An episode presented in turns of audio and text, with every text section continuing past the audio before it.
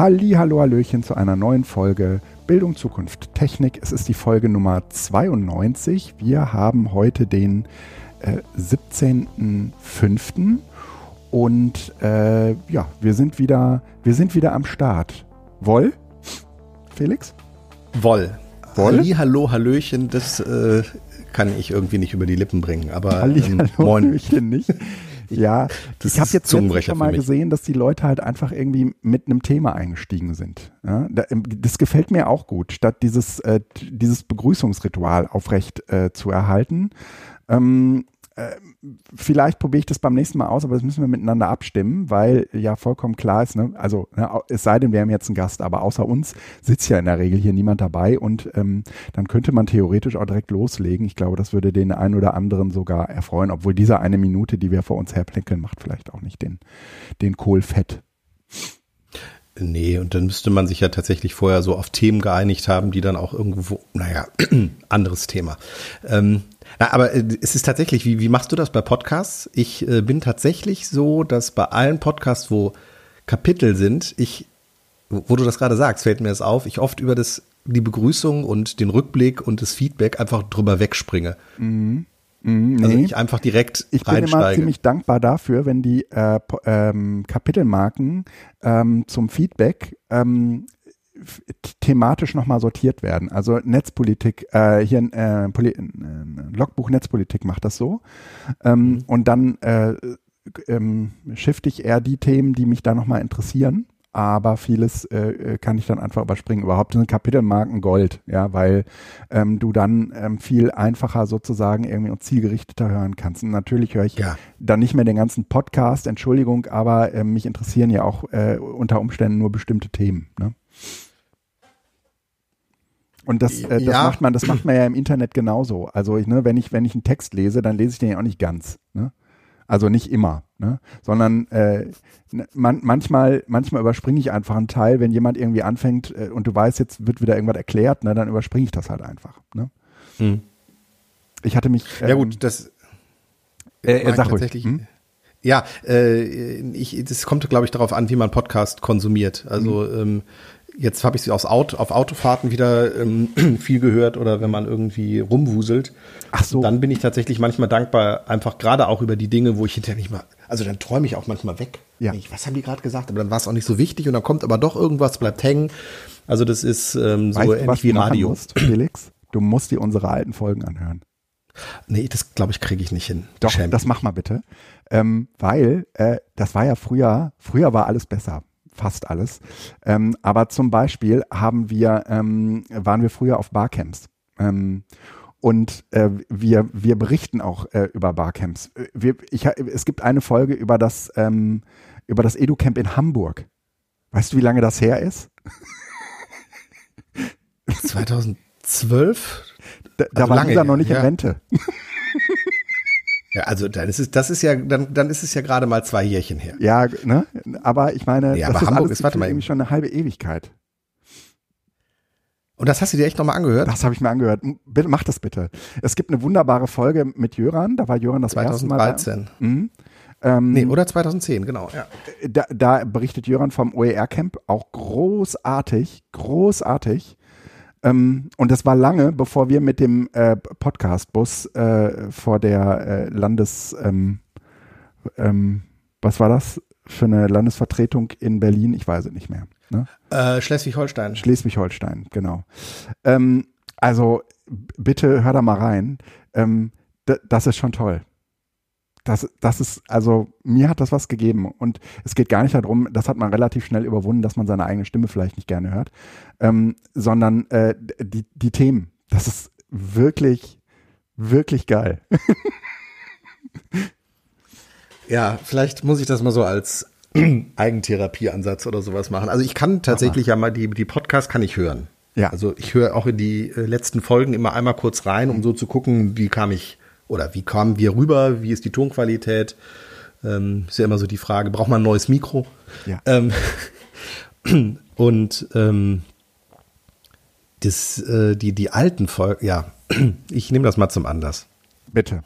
Mein, ähm, meine Playlist bei Podcast ist gerade leer, deshalb ähm, ja, passt das. Äh, ne? Äh, also ich, ich habe Feuer gefangen und ähm, habe mir jetzt vorgenommen, mindestens eine Episode höre ich im Monat. Ähm, so zeitversetzt halt, das sind halt, sind halt knapp neun Jahre zwischen, ne?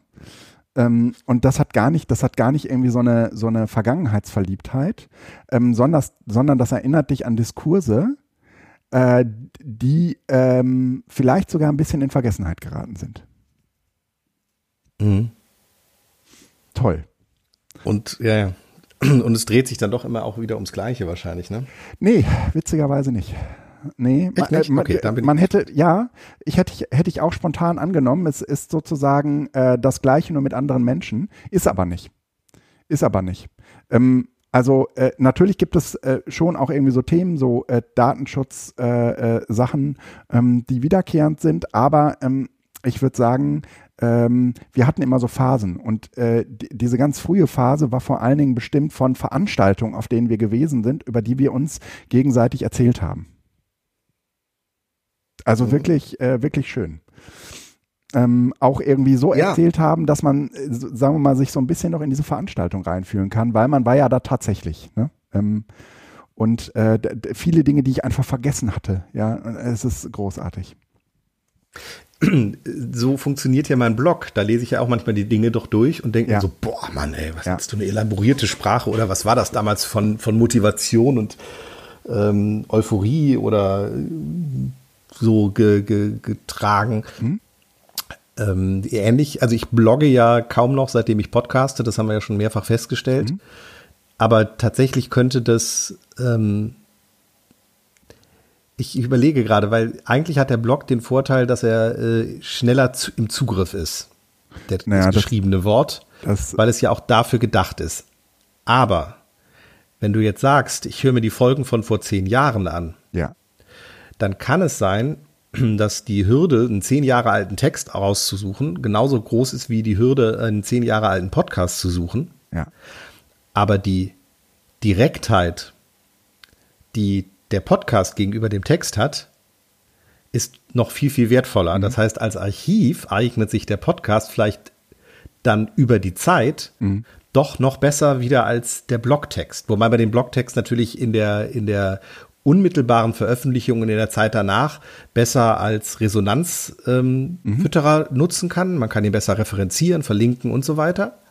Aber in der, in der Funktion als Archiv könnte der Podcast tatsächlich wieder gewinnen. Finde ich gerade einen spannenden Gedanken, weil ich eigentlich immer gedacht habe, es ist schade, dass man nicht mehr blockt, weil ähm, so die, die, die Gedanken dann so weg sind. Aber ähm, Vielleicht nee. ist das gar nicht so. Nee, nee. Und äh, tatsächlich haben wir ja meistens irgendwie dann so anderthalb bis zwei Stunden Sendungen.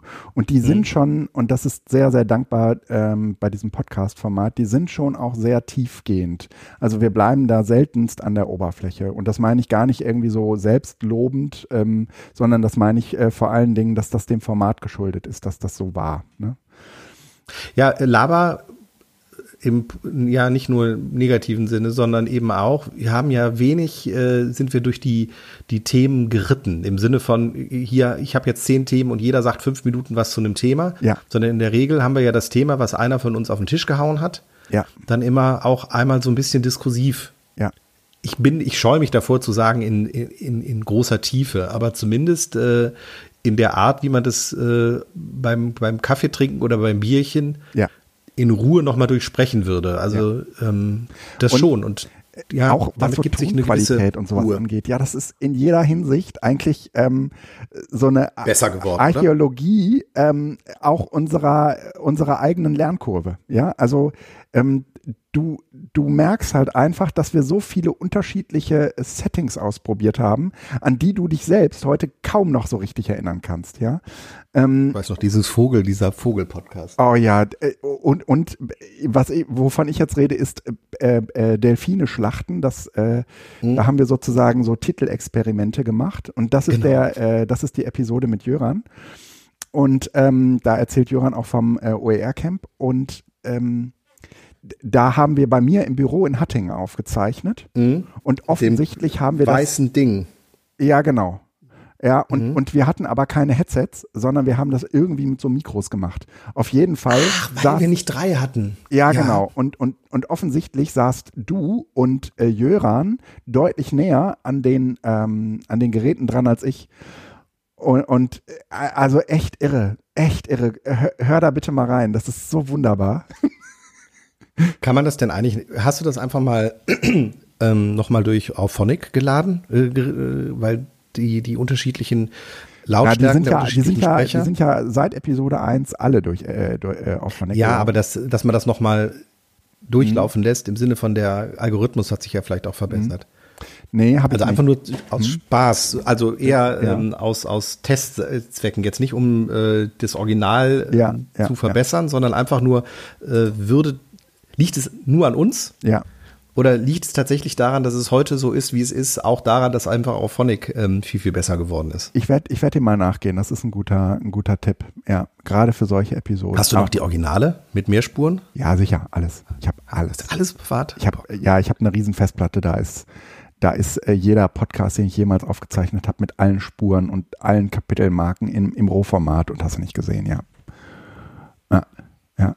Meine Güte. Ja, kannst wohl sagen, damals äh, nicht, haben ne? wir übrigens nicht mit äh, Reaper äh, geschnitten, sondern damals, äh, kann mich noch erinnern, äh, habe ich das mit, ach, wie heißt dieses Open Source Ding? Äh, ähm, auf Audacity. Aud Audacity, genau. Mhm. Mhm, genau. Werden Lehrerinnen zu wenig gelobt, Felix? Ähm, ja, so. Das war das erste Thema. Und dann würde ich gerne. Nein. ich ähm, habe. Ähm, also der, der, die, die Überschrift äh, ist ähm, jetzt nicht das, worum es gehen soll, ähm, ob Lehrerinnen zu wenig gelobt werden, sondern es ging mir eher darum, ähm, vor ein paar Tagen. Und ich habe leider den Link dazu nicht gefunden. Zwecks Archiv dürft ihr, dürfen Sie gerne, falls Sie auch, falls ihr auch darüber gestolpert seid, den noch in die Kommentare packen. Vielleicht finde ich es auch gleich noch. Bei Twitter oder Mastodon. Ich vermute, es war Twitter und wahrscheinlich irgendwie war es Ziffy und Wampfler. Ich habe aber jetzt eben kurz geguckt und es nicht gefunden. Irgendwo da müsste das gewesen sein. Fing, so jetzt komme ich mal zum Thema, die Diskussion darüber an, wie Lehrer mit Lob umgehen. Mhm. Und ähm, auch Dieter Rose hatte sich dazu geäußert. Ähm, ich habe es noch vor mir. Ich finde es aber nicht. Ähm, und zwar die Frage, ähm, inwieweit ähm, Lehrer mit Lob umgehen, beziehungsweise inwieweit Lehrer vor allen Dingen mit ausbleibendem Lob umgehen. Ja. Also was macht man, wenn man halt für seine Arbeit nicht gelobt wird? Ich äh, kenne das vor allen Dingen ähm, aus dem Schulkontext unter der, dem Begriff der Wertschätzung. Was ist, wenn einfach ja. ähm, die Schulleitung oder Abteilungsleitung oder Teamleitung, was auch immer noch, nicht zwischendurch wertschätzend mhm. ähm, kommunizieren? Äh, warme Dusche ähm, als Methode mal zwischendurch machen und einfach mhm. sagen, wie toll doch alle sind. Mhm. Bei mir, ähm, also grundsätzlich ist das natürlich irgendwo, das geht so ein bisschen in diese Frage der, der Teammotivation, wie halte ich ein Team zusammen, wie schaffe ich es, dass irgendwo man gemeinsam an der Sache zieht und dann gehört das irgendwie auch dazu. Mhm. Ich habe jetzt aber gerade überlegt, oder als ich das gelesen habe, ist mir ein Gedanke gekommen, was ist eigentlich, wenn ich nicht gelobt werde? Also wenn das ausbleibt. Mhm. Ähm, ist das eigentlich schlimm? Weil, und das war so eine, ähm, so eine Differenz, die mir dann so hochkam, wenn ich in einem System gelobt werde, über das ich eigentlich sage, dass es nicht schülerorientiert ist, dass wir sozusagen eigentlich versuchen, eine Schule über die Vorgaben aufrechtzuerhalten, von denen wir wissen, dass wir sie eigentlich so gar nicht mehr wollen. Also eine Schule, die eigentlich gar nicht mehr zeitgemäß ist. Wir sind ja auf der Suche nach einer mhm. zeitgemäßen Bildung, wir sind auf der Suche nach äh, Notenfreiheit und so weiter. Und das sind ja beides Dinge, ähm, Noten und Abschlüsse, die immanent sind der Schule, die, die wir einfach haben. Mhm. Und wenn ich dann nicht gelobt werde, ist das nicht eigentlich sogar ein Lob? Weil wenn ich aus von den mhm. systemimmanenten ähm, Menschen, die also für das System auch stehen, gelobt werde, bedeutet es doch eigentlich, dass ich auch systemkonform agiere. Nee, oder weil du gerade nicht, nicht systemkonform ähm, agierst, ja. Also die, genau. die Frage also, ist ja, wofür du gelobt, gelobt wirst. Genau. Und in der Regel werde ich ja von Leuten gelobt, die auch, also das System lobt nicht Dinge, die gegen das System sind. Doch. Gerade weil es so umstritten ist, äh, wirst du Aber eben auch gelobt. Aber dann hast du einen Grundproblem in einem System. Also das pädagogische System hat richtig, das bietet dir die Möglichkeit, auch den Widerspruch in sich aufzunehmen. Mhm. Deshalb ist das wahnsinnig stabil. Das ist mhm. schon richtig. Das heißt, ich kann auch Renitenz in einer gewissen Weise loben. Mhm. Aber eher dann in einem Rahmen von, ähm, es ist schön, dass du das auch probierst, aber du denkst auch bitte dran, was wichtig ist. Mhm. Ich werde nicht dafür gelobt, dass ich keine Noten gegeben habe. Ich werde nicht dafür gelobt, dass ich äh, allen Kindern äh, äh, eine sehr gute Note gegeben habe. Ich werde äh, nicht dafür gelobt, dass ich ähm, vielleicht nur ein Thema statt fünf Themen bearbeitet habe, das aber richtig. Ja. Das heißt, ähm, ich finde es ganz spannend zu überlegen, ähm, nicht so die Frage, was bedeutet Wertschätzung, das ist wichtig, das ist keine Frage. Eher auf der psychologischen Ebene ist das natürlich wichtig. Mhm. Aber was die Schulentwicklung angeht, eben auch zu fragen, welcher Art ist eigentlich ein Lob, was ich ausspreche? Und kann ich glaubhaft loben, ein System von innen heraus auch in Frage zu stellen und zu boykottieren? Ich halte halt diese ganzen Sachen irgendwie, ähm, wir wollen Notenfreiheit. Also, für eine schöne Diskussion. Aber ähm, und da wird auch äh, für alternative Prüfungsformate oder so weiter, das ist ja auch so, so ein äh, ja. alternative ja. Prüfungen und so, das, das, natürlich wird das Engagement gelobt. Aber es wird nicht dazu führen, dass wir anfangen zu sagen, okay, ihr habt uns überzeugt, wir schaffen jetzt Noten und Prüfungen in der Anzahl, wie wir sie bisher hatten, ab. Mhm. Das funktioniert, das, so funktioniert ja das System nicht. Das System funktioniert ja mit Abschlüssen. Und in dem Sinne gibt es natürlich pädagogische Belobigungen, aber immer mit dem, mit der Submessage. Du denkst aber auch dran, was wichtig ist. Ich glaube, ich würde das viel stärker voneinander trennen. Also ähm, eigentlich ist Bildung ja von Natur aus eher ein System, ähm, das ähm, mit Lob re relativ äh, sparsam umgeht. Es ist ähm, also natürlich, äh, wenn du so wie ich jetzt Seminare machst, dann hörst du das natürlich immer am Ende, ähm, wie toll das Seminarteam war und so weiter. Ne? Ähm, und äh, äh, das sind meistens irgendwie so Floskeln, ähm, die nimmt man irgendwie gerne mit. Aber ähm, für mich wäre ein Lob, ähm, wenn mir jemand etwas sagt, was ich vielleicht auch so beabsichtigt hatte. Und ähm, ich habe das aber nicht kommuniziert, aber trotzdem hat es jemand so empfunden und gibt mir das zurück. Ne? Ähm, aber das Lob, was man bekommt, das bekommt man ja eigentlich äh, dafür, wie man seine wie man seine eigene Arbeit jetzt äh, umsetzt. Und dadurch, dass ähm, Bildung ja nicht so funktioniert, dass man sagen kann, okay, das hast du zu vermitteln und ähm, dann äh, gucken wir mal am Ende, ob das auch geklappt hat, ähm, sondern äh, dass da meistens ja ganz, äh, also auch jenseits des Fachlichen, ähm, relativ viel Zwischenmenschliches äh, passiert, ähm, ist es gar nicht das explizite Lob, sondern es ist sozusagen irgendwie dieses A-Team-Gefühl, ich liebe es, wenn ein Plan aufgeht, ja. Und du weißt mhm. es selbst, wenn der Plan aufgegangen ist. Und ähm, da, da ist dann kein Lob mehr nötig in, in meiner Welt, ne? ähm, sondern ähm, in der, in, der, in, der, in der Schulumgebung ist das, glaube ich, ein bisschen anders. Ich glaube, da ähm, haben Lehrer ähm, schon auch ähm, ähm, ist immer schwer, allen recht zu machen. Ne? Ähm, also den, den Schülern, den Eltern, den, dem System und so weiter. Und irgendjemandem fahren sie immer in die Parade. Und ähm, insofern ist da sozusagen die Frage, von wem kriegst du Lob und von wem kriegst du es eventuell äh, nicht.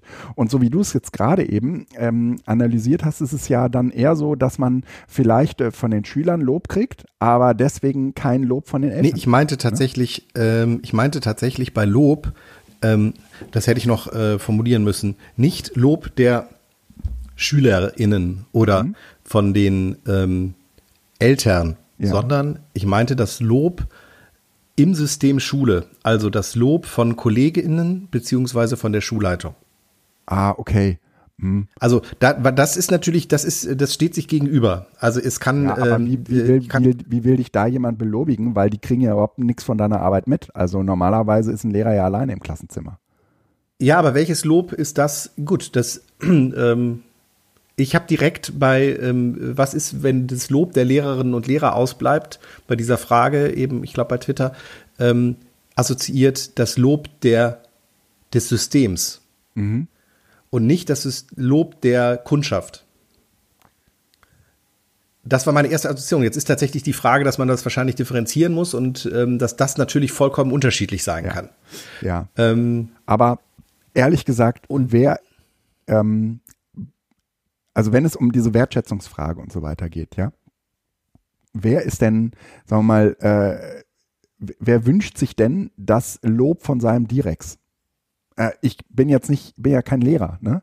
Es kann ja durchaus sein, dass es hm. äh, andere Lehrer gibt, die sagen, Mensch, ähm, wenn äh, der Direktor mir sagt, dass ich was auch immer gut gemacht habe, ähm, das brauche ich zwischendurch. Ja? Du, das ähm, tut uns allen gut, oder? Ähm, ja, aber wenn dein kriegst, Vorgesetzter, du, du dein kriegst, Chef oder du sonst kriegst die Wertschätzung ja von vielen anderen. Also du kriegst ja, was ist ein Unterschied? Nee, es ist ein Riesenunterschied, ob dein Chef sagt, hör mal, übrigens, äh, gute Arbeit, die du hier machst, oder ob äh, deine Kundschaft das sagt. Mhm. Weil dein Chef, also jetzt mache ich es mal äh, sehr ähm, überspitzt und ziehe es jetzt so ein bisschen in, ins ja. ähm, Übertriebene. Dein Chef muss dich nicht loben. Mhm. Weil der ist über dir. Der kann dich loben. Ah, Deine Kundschaft. Hierarchie-Ding, okay. Genau. Deine Kundschaft, die lobt dich im Zweifel auch, wenn sie dich gar nicht loben möchte, weil sie weiß, dass es ein Vorteil von ihnen ist, wenn sie dich loben. Ah, dieses Arschkriechen-Ding? Ich will das jetzt, ja, wenn es jetzt, wenn du meinen Gedanken weitermachst, ja. ja. Und am Ende, weißt du, hast du und guck dich auch selbst an. Es ist ich sitze in Seminaren, muss eine Evaluation machen und klicke auf 3, 3, 3, 3, 3, 3, 3, weil ich einfach denke, ach komm, ist jetzt auch egal. Ja. Ich musste mir jetzt ja keinen reindrücken, der hat sich echt Mühe gegeben. Es war zwar scheiße, aber egal. Das heißt also, das Feedback bei Seminaren, was man ja auch über Evaluationen gibt, ja. ist ja nicht unbedingt immer das, also verstehst du, was ich meine, in ja. welche Richtung das geht? Ja. Ne? Das ist ja. so, Arschkriecher ist tatsächlich weit, weil es fast bedeutet, ich muss das Seminar jetzt positiv bewerten, damit ich am Ende auch was kriege, sondern das ist eher auch wieder so ein systemimmanentes Ding im Sinne von, ach komm, der hat sich echt Mühe gegeben, guck mal, der, der hat das alles vorbereitet gehabt, das aber war nicht gut, aber er, er war, hat er gut gemacht und jetzt ist ja auch vorbei. Lass mich das, äh, lass mich das gerne nochmal drehen, weil ich glaube, dass äh, umgekehrt ist in pädagogischen Situationen ähm, viel mh, mm, geläufiger. Ähm, dass jemand äh, dir sagt, äh, also dich kritisiert, aber er meint es sozusagen äh, äh sehr, sehr positiv. Ne? Also es ist, äh, ne, verstehst du? Es ist, es ist nicht irgendwie, ähm, er meint es anerkennen, sonst ne, würde diese Kritik. Äh, Konstruktive Kritik. Genau, sonst würde diese Kritik sozusagen überhaupt nicht angebracht, weil man sozusagen irgendwie glaubt, ach, ist alles eh scheißegal.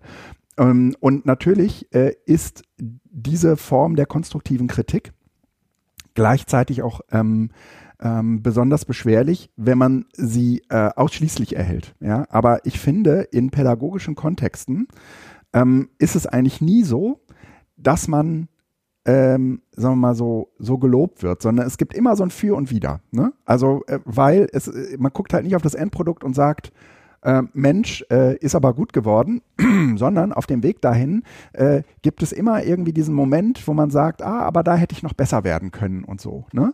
Oder ähm, da hättest du äh, dieses oder jenes machen können. Und ich glaube, ähm, einer der Gründe, ähm, weswegen ich Twitter früher mehr benutzt habe als heute, äh, wir sprachen gerade schon im Vorgespräch drüber und wollen das ja auch noch vertiefen, ist, dass ich ähm, dort kritischer äh, war und äh, heute äh, eigentlich niemandem auf die äh, Füße ähm, auf die Füße treten will und und äh, de deswegen eher ähm, sagen wir mal äh, loborientierter unterwegs bin und ähm, das ist sozusagen aber schwierig im Diskurs. Ne? Ähm, mhm. Also ich glaube, für ein Lob also zwischendurch tut ein Lob ja gut. Und es mag auch sein, wenn der, wenn der Direx äh, dann irgendwie sagt, Mensch, äh, das haben sie aber gut äh, gemanagt mit den Eltern, das war ja eine schwierige Situation und so weiter. Ne? Genau. So. Ich glaube, sowas, äh, sowas tut jedem gut. Ne? Und wenn das von einem Vorgesetzten kommt, äh, würde ich auch auf jeden Fall sagen, ähm, für dieses ganze Gesamtgefüge ist das auf jeden Fall äh, wichtig. Aber gerade in pädagogischen Kontexten äh, finde ich, äh, sagen wir mal, die kritische Anerkennung. Äh, ähm, hilfreich. Also auch zum Beispiel so, wie das ähm, bei uns im Podcast passiert. Also wenn zum Beispiel äh, jemand äh, über unsere eine äh, Folge eine Ergänzung anbringt, ne, dann ist das ja kein Lob. Ne?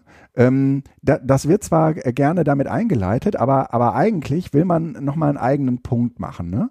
und ähm, will sozusagen etwas ergänzen, auf das wir nicht gekommen sind. Das kann man in pädagogischen Kontexten auch sehr schnell verstehen als, ah, okay, ja, das war, war, war, war's halt, ist, ist, war's halt nicht gut. Ne? Es ist, ist schon kein Lob.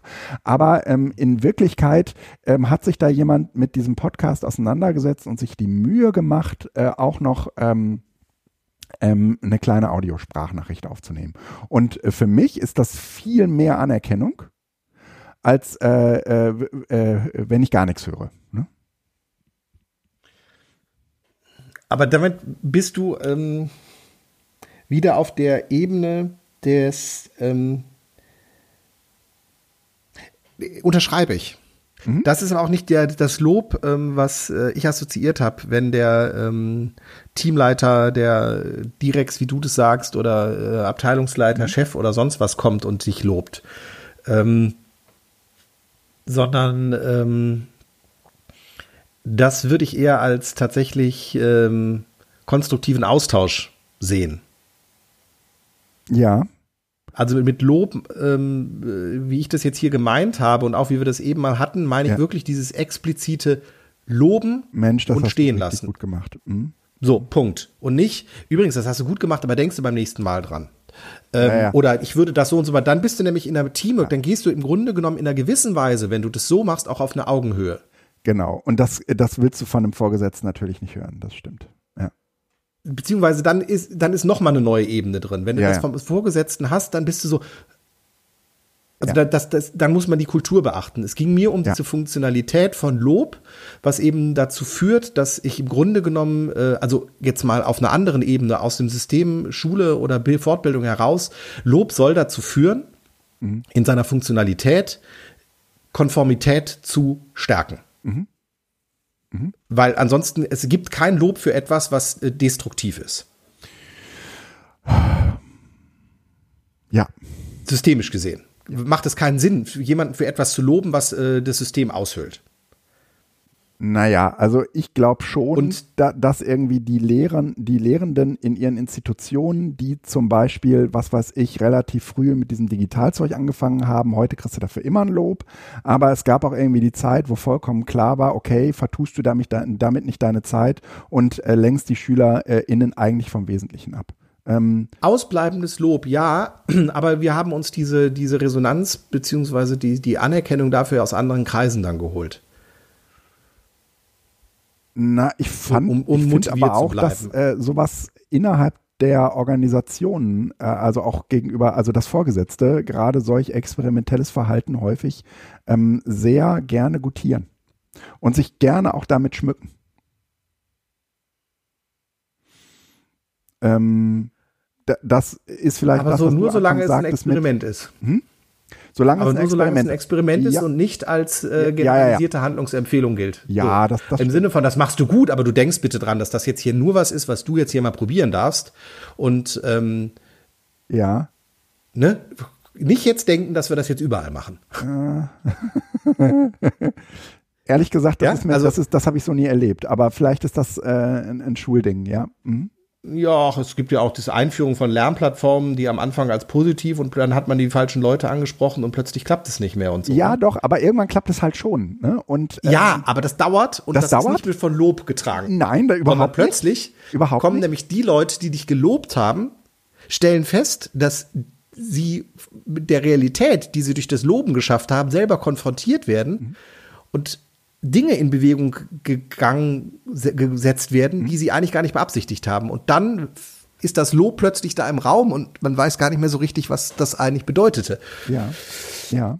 Äh, und äh, will das gerne rückgängig machen, geht aber nicht mehr, weil es schon zu hoch war. Ja, so, ja natürlich, irgendwann äh, kann das noch durchschlagen, aber. Ich glaube, dass das System Schule ähm, auch mit Experimenten so ein, also so einnehmend umgehen kann, ähm, dass sie jedes Experiment äh, zu einer, ähm, wie soll ich sagen, Verstärkung ähm, des Bestehenden äh, äh auslegen und nutzen können und äh, institutionalisieren können. Also guck dir zum Beispiel die, die äh, Einführung von Logineo an. Ne? Ähm, mhm. Also das war ja jetzt sozusagen überhaupt in keinster Weise der Aufbruch in das digitale Schulzeitalter. Ne? Nein, abso jetzt ist Logineo, darf genutzt werden, aber bitte alles in Präsenz. Ah, genau. Bloß nichts irgendwo, ne? äh, das, was wir als Erfahrung gemacht haben, mitnehmen. Ja. Keine, keine Bewertungslogiken, keine Prüfungsformate, äh, nichts, nichts, ja. Äh, mhm. und, und trotzdem hast du aber jetzt einen geilen Anstrich von so und ich äh, von so ne wir haben da was digitales ne und das das wird auch genutzt ne aber es wird sozusagen total systemimmanent genutzt ne Mhm. Äh, das heißt sozusagen die Vereinnahmung von Experimenten, äh, die gelingt äh, meistens solchen Institutionen wahnsinnig gut. Wie hat das meine Seminarleitung immer gesagt? Das, das Problem am, ähm, am schulischen System ist, dass es die Systemkritik schon systemimmanent immer mitdenkt. Ja. Also die, die, die, die Kritik am System ist Teil des Systems bei Schule. Ja. Und in dem Sinne ist es verdammt schwer, Schule zu kritisieren, weil jeder, der Kritik an Schule übt, im Sinne von konstruktiv, weil es ja eigentlich um die Pädagogik geht, auf der Ebene des, eigentlich soll es ja um die Pädagogik gehen, schon wieder Teil des Systems ist. Und in dem Sinne kann sozusagen Schule, es ist verdammt schwer, Schule zu kritisieren oder ja, das ja, System zu kritisieren. Und, und, und es macht es auch total, ähm, wie soll ich sagen, äh, einfach, ähm, sagen wir mal, neue Prüfungsformate zumindest zu diskutieren. Ähm, aber sie werden am Ende äh, in der Umsetzung, es ist so ein bisschen, bist du als Partei in der Regierung oder in der Opposition? Und wenn du in der Regierung bist, dann verhältst du dich sozusagen anders und ähm, dann, set, dann setzt du immer noch gerne, sagen wir mal, dein eigenes Parteiprogramm um, aber du machst es sozusagen viel realitätsnäher. Äh, äh, und systemkonformer. Ja. Ne? und es gibt halt kaum eine theoretische Schule. Ja. Und Schule ist immer Praxis. Genau. Äh, es gibt, du musst also am Ende immer sagen, Schule gibt es nicht, ja. Wie kommt äh, sozusagen in Anlehnung an äh, das Schulgesetz eine entsprechende Note zustande? Ne? Egal, was für geile Prüfungsformate du implementierst. Ne? Ja, ja, klar. Am Ende muss die Note da stehen, ja. So. Ähm, ja, äh, spannend. Ähm, ich finde. Ähm, ich finde, wir haben einen Titel für unseren Podcast. Wir nennen ihn Lobhudeleien. Lobhudelei in der Schule. Ähm, es ist spannend, dass tatsächlich diese Frage auch dieser, ähm, unter welchen Perspektiven lässt sich Schule verändern, mhm. ähm, uns seit zehn Jahren mitträgt. Ja. Und ähm, dass wir ähm, trotz einem, einer wahnsinnigen äh, Eruption durch, durch Corona und Homeschooling, ja. wo wir ja gesagt haben, boah krass, was da jetzt plötzlich alles möglich ist, auch wieder einen vollkommenen Backslash kriegen. Ja. Backflash, glaube ich, heißt das. Also, ähm, wo wir im Grunde genommen jetzt dann ja auch durch äh, die gleichen Leute, die gesagt haben, äh, bitte jetzt Homeschooling, sagen, nee, jetzt hier Präsenz. Ja. Ich meine, die sind ja auch dafür jetzt abgestraft worden, aber das, diese Chance, die da war, dass man die nicht hat irgendwie anders nutzen können oder anders genutzt hat, zum Beispiel um zumindest in der Oberstufe, weißt? Für mich ist so, nee, das war da, die das, das Oberstufe war, zu entlasten in der Präsenz, das wäre so großartig gewesen. Ja, ja, ja, gut, aber als Option, als Freiheit für die Schulen, das als Angebot, das hätte sich äh, vermutlich praktisch niemand vorstellen können. Nein, und es ist auch, ich, ich habe auch tausend Abers und Wenns und sonst was dann im Kopf dabei, aber einfach so, das, ähm, äh, das ist aber trotzdem, war es ja ein Reallabor. Ja. Und keiner kann sagen, dass es nicht funktioniert. Jeder kann sagen, ja, es funktioniert nicht optimal, geschenkt, aber es funktioniert und wir können daraus, daraus lernen. Und da bin ich mal gespannt, wie es jetzt einfach weitergeht, weil bei den nächsten Überlegungen, also wenn zum Beispiel größere Flüchtlingsströme kommen mhm. und eine Schule hat Raumknappheit. Und der Gedanke liegt auf dem Tisch, können wir nicht die zwölfte Klasse oder die elfte Klasse zumindest in der Halbzeit in der Schule und in der anderen Hälfte zu Hause beschulen? Ja. dann hätten wir Räume frei. Ja, das scheitert natürlich auch so ein bisschen an äh, de, dem Lehrpersonal. Ne? Ja, aber das, die, die, die, die Frage und die Möglichkeit kannst du heute stellen, die hättest du vor drei Jahren nicht stellen können. Ja.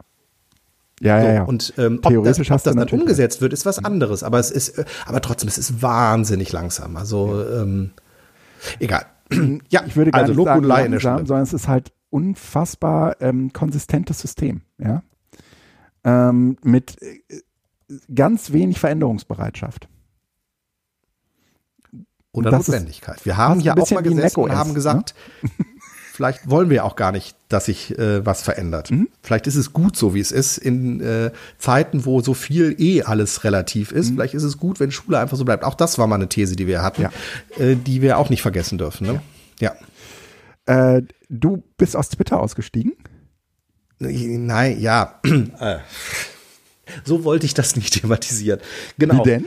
Äh, ich habe das erstmal ruhen lassen, aber ich habe das tatsächlich äh, seit äh, Monaten lasse ich das schon ruhen im Sinne von, dass ich dort eigentlich nur noch ein bisschen geliked habe und kaum irgendwie retweetet oder ja. Input gegeben habe, ähm, weil sich Twitter irgendwie verändert hat.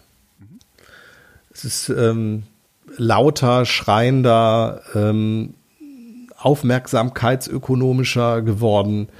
Irgendwie. Ähm, ich glaube nicht, dass sich Twitter so verändert hat. Äh, äh, vielleicht auch ein bisschen, nein. aber ich glaube vor allen Dingen haben wir uns verändert. Nein, ja, beides. Äh, hm. ähm, wir können gleich gerne auch auf uns gehen, aber mhm. Twitter hat sich in einer Hinsicht tatsächlich verändert. Ich sag mal in den letzten drei, vier Jahren, drei, vier, ja, ähm, mit ihrer neuen API, wo die die ähm, Clients rausgekickt mhm. haben. Mhm ähm, beziehungsweise limitiert nur noch Zugriff gelassen haben und gleichzeitig diese kuratierte Timeline eingeführt haben. Ja. Ja. Die war auf der einen, einen Seite total reizvoll, mhm. weil sie mir ähm, ermöglicht hat, zwischendurch mal reinzuschauen und ich habe wichtige äh, Tweets, also die Twitter für wichtig empfunden hat, sozusagen immer angezeigt bekommen, nicht in der chronologischen Reihenfolge, sondern in einer algorithmisierten Reihenfolge. Das fand ich reizvoll, weil es mir das Gefühl gegeben hat, ich kriege die Dinge mit, die wichtig sind, ohne dass ich immer da bin. Mhm. Ähm, steht natürlich dem ursprünglichen Twitter diametral gegenüber, mhm. weil da war es ja wirklich so, ich muss akzeptieren, dass ich vieles verpasse und es ist eher wirklich wie so ein Strom, der vorbeizieht. Und plötzlich ähm, gab es sowas wie Relevanz und über eben diese, diese Algorithmen irgendwo eine, eine Bedeutung, die assoziiert worden ist mit meinen Wünschen. Und das hat schon dazu geführt, dass ähm, sich das, das Twitter einfach verändert hat, weil es mhm. eben nicht mehr das Rauschen ist. Mhm. Und ähm, hinzu kommt aber auch, dass wir uns verändert haben. Also du hast das eben auch schon so ein bisschen angedeutet. Wir sind anders geworden. Ne? In der Tat. Ähm, und äh, ich habe äh, irgendwie an mir festgestellt, dass äh, Twitter mich irgendwie, also das Wesen von Twitter ist ja, dass man ähm, etwas postet. Und ähm, ich merke, dass ich nicht mehr weiß, was ich da reinschreiben soll. Ne? Und dann äh, und dann macht es natürlich auch keinen Sinn, da was äh, reinzuschreiben. Ich ich habe äh, auf meinem äh, Server ähm, äh, ein Twitter-Archiv installiert. Mhm. Ähm, das fragt halt ähm, alle Tweets äh, ab und wertet die auch nochmal so ein bisschen aus und so. Aber ähm, da habe ich mal geguckt. Wann hat das eigentlich angefangen? Und äh, wenn ich da irgendwie so durch die, äh, also man sieht immer, wie viel Tweets ich so im Monat abgesetzt habe. Und ähm, man kann gar nicht genau sagen, wann das angefangen hat, ähm, aber es wurde halt immer weniger. Und bei mir würde ich sagen, ist das gefühlt schon irgendwie seit 2018 so. Also ne, seit ungefähr vier Jahren, ähm, dass ich irgendwie immer weniger äh, getwittert habe. Also ähm, das sind dann nur noch so 30 Tweets im Monat. Ne? Das ist wirklich wenig dann schon. Ne?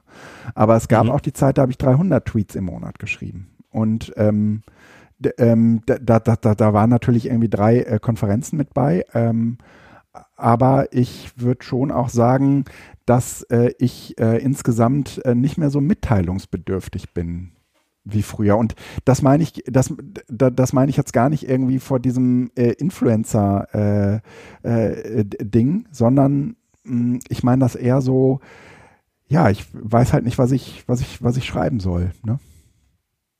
Äh, und, und gefühlt habe ich aber total viel zu erzählen, ja. Ähm, also, ne, was, was alleine irgendwie so täglich äh, mir passiert, wo ich ehrlich gesagt auch so ein bisschen irgendwie immer äh, stocke und, und mich frage, ey, willst du das, kannst du das jetzt schreiben? Das, das, kannst du, das kannst du doch nicht wirklich jetzt öffentlich schreiben. Und äh, da war ich früher, genau, aber weil, das hatte ich auch ein anderes Verhältnis zur Öffentlichkeit. Das aber auch, weil du nicht weißt, was mit deinem Tweet passiert. Ja, Früher wusstest du, ich kann das jetzt schreiben und wenn mhm. in den nächsten zehn Minuten irgendwie jemand drauf anspringt, dann kann es sein, dass das ein bisschen viral geht und ansonsten verschwindet es aber auch wieder im Rauschen. Ja. Ja. Und das ist heute auch anders. Also ich, ähm, ja, mein, also ich gucke gerade ins Archiv, wir können die auch mal verlinken in den Shownotes. Ich finde es, äh, hatten wir, glaube ich, schon mal auch benannt.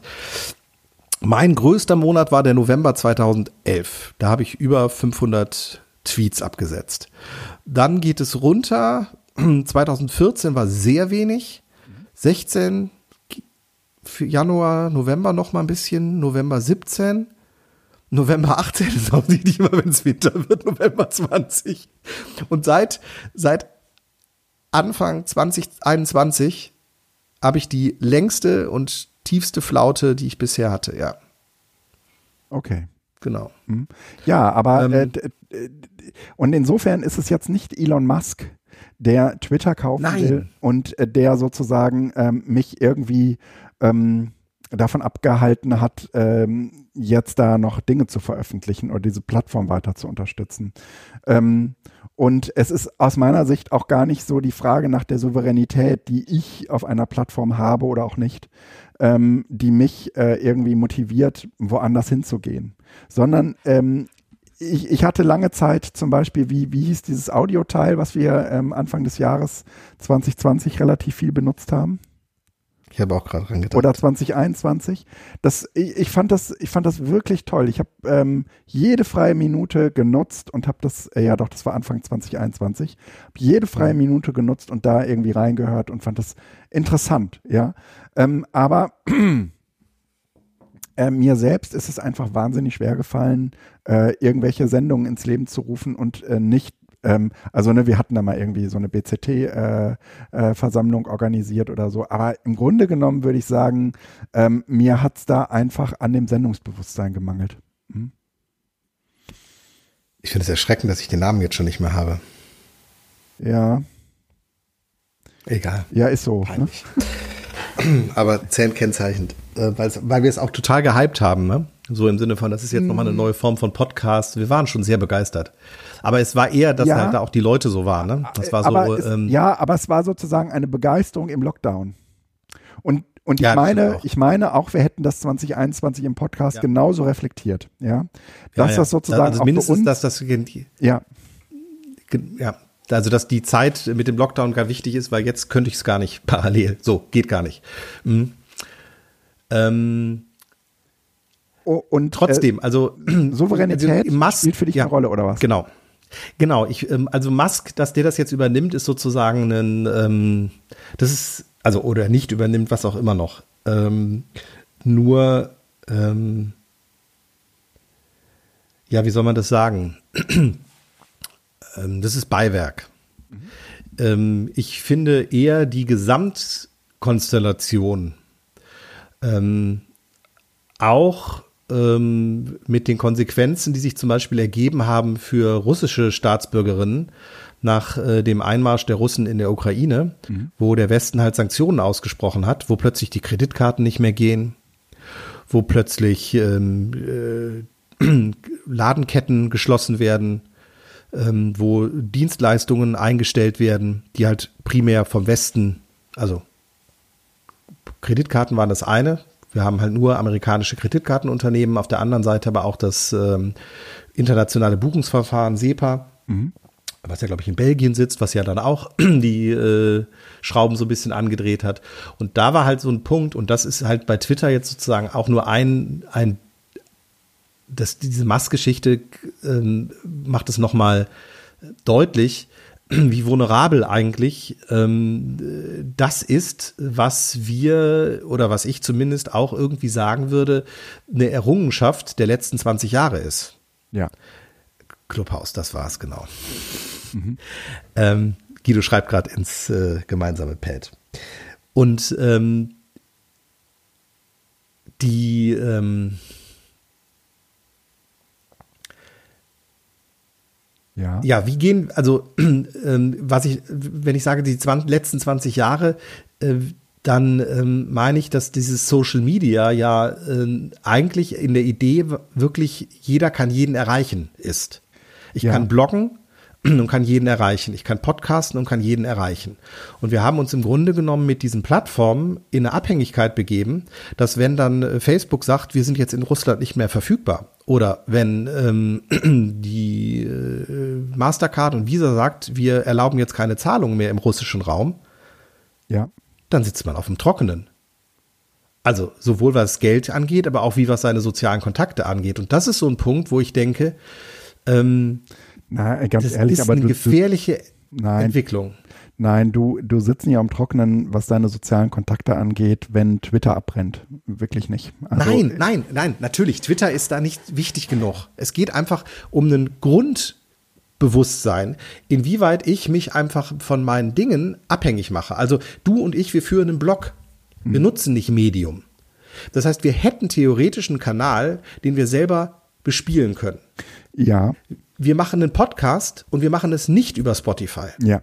Ja. sondern das ist ein Podcast, der läuft auf einer eigenen Instanz. Mhm. Und ich finde es durchaus erstrebenswert, diese Perspektive, sagen wir so, die Fähigkeit, ja, ja, ja, das, das zu können, ja. weiter zu schulen. Und da in diesem Zusammenhang ist für mich zum Beispiel die Alternative Mastodon der Name ist nicht sehr glücklich, aber die Technik dahinter, beziehungsweise dieses äh, Federal Universe, Fediverse, also dass mhm. da eben ganz viele Dinge zusammenlaufen, untereinander kommunizieren können, eine viel, viel attraktivere Herangehensweise, ja. weil, weil da jemand kommt und sagt, Russland ist jetzt außen vor, dann ist das kein Unternehmen, sondern da kann man einen russischen Server raustun oder einen deutschen Server. Aber sowohl der deutsche Server wie auch der, was auch immer noch, die anderen Server, die funktionieren ja trotzdem autonom weiter. Ja.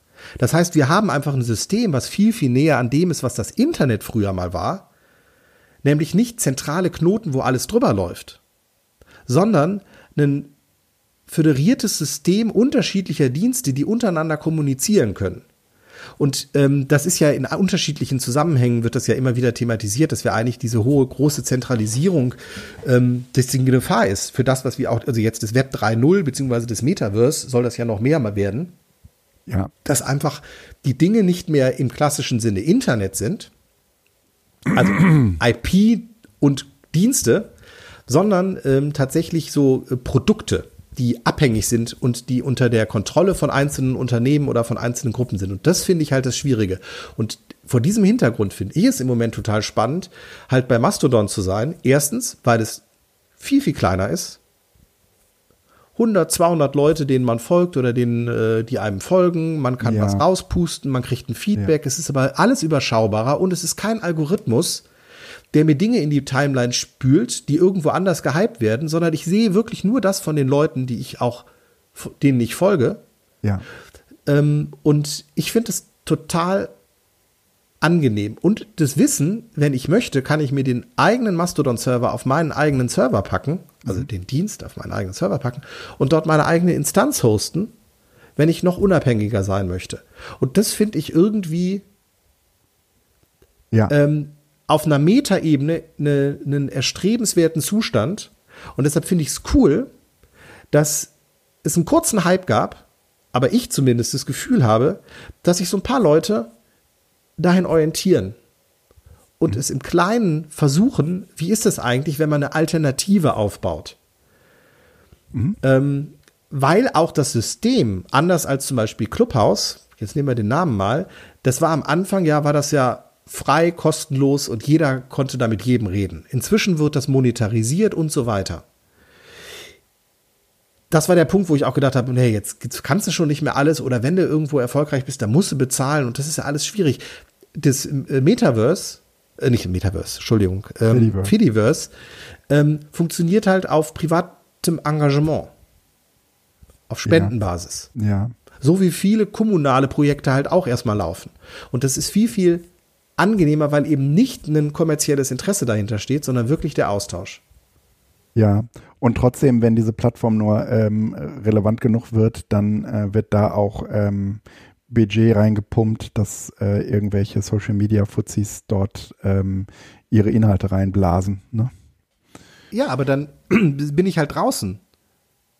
Also im Sinne von, ich bin ja nicht dazu äh, gezwungen, äh, wenn jetzt und, und man muss natürlich sagen, dieses System ist nicht darauf angelegt, dass diese Inhalte ähm, ähm, per Bezahlung an Bedeutung erlangen. Ähm, genau. Weil dieses ich kann nämlich meinen eigenen Server aufsetzen und bin sozusagen dann, ich habe, ich kann, wir könnten theoretisches Twitter, einen, einen Twitter-Klon für die BZT-Leute machen. Ja. So. Ja, also ne, und, und da würde ich auch sagen, Hashtag, letztendlich äh, ist das, das System halt verteilt und ähm, es geht gar nicht darum, dass dann nur die miteinander reden können, sondern äh, eigentlich äh, schließen sich diese einzelnen, ähm, diese einzelnen äh, Installationen ja zu einer mächtigen großen, zu einem mächtigen großen Fediverse zusammen. Ne? Und, Aber über mh? offene Schnittstellen jede, also wenn es nicht speziell gemacht ist, kann es eingesehen werden von jedem. Ich kann RSS-Feeds von einem ja. Mastodon-Account machen. Ja. Das alleine ist so großartig, weil ich nämlich noch nicht mal auf den Dienst angewiesen bin, sondern auch sagen kann, mich interessiert einfach, was jemand schreibt. Ich packe mhm. das in meinen RSS-Feed. Ja, also ich finde das auch äh, ganz nett dort. Es gibt auch eine ähm, äh, ne, ne PädagogInnen-Community, diese FEDI-LZ-Leute. Äh, mhm. ähm, die habe ich mir hier auch in einem eigenen ähm, in einer eigenen Spalte lasse ich mir die immer anzeigen und äh, ehrlich gesagt ähm, ersetzt das für mich auch äh, Twitter ganz gut. Ne? Mhm. Also zumindest tut es bei mir und ich finde es äh, spannend. Ich finde es total großartig. Also die äh, verschiedenen Leute der ähm, Europäischen Union, also verschiedene Institutionen sind alle da ja. und posten da. Das ja. finde ich cool Move. Ich finde es cool, dass zum Beispiel auch so ein ähm, Sascha Pallenberg gesagt hat, ich lasse meinen äh, Twitter-Account jetzt ruhen und mache das hier. Mhm. Natürlich mit einer ganz anderen Reichweite. Aber Reichweite und Qualität mhm.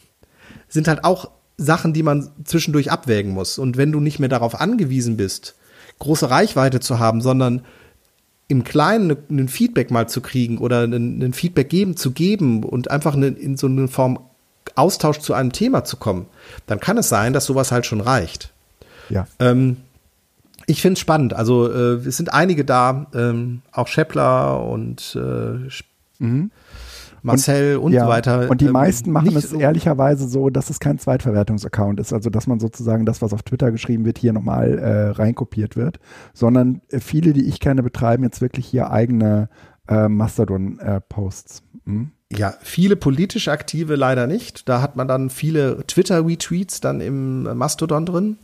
Ähm, das liegt aber einfach daran, dass die wahrscheinlich da auch Agenturen haben oder sowas. Ähm, ansonsten ist es schon so, dass ähm, ja, es, es, es in der Kommunikation, in den Austausch kommt. Und mir persönlich fällt der Austausch oder dort was zu schreiben, und das ist jetzt einfach mal nur eine Beobachtung, viel, viel leichter, ja. als das bei Twitter in den letzten Monaten fast im letzten Jahr der Fall war. Und das finde ja. ich äh, einfach erstmal als Beobachtung spannend. Ähm, mal ein Foto posten oder sowas. Mhm. Auch einfach um zu gucken, was passiert. Das ist ja auch eine Neugier, die dir dabei ist. Ne? Ja, so, ja, ja, ja. Wie funktioniert das hier?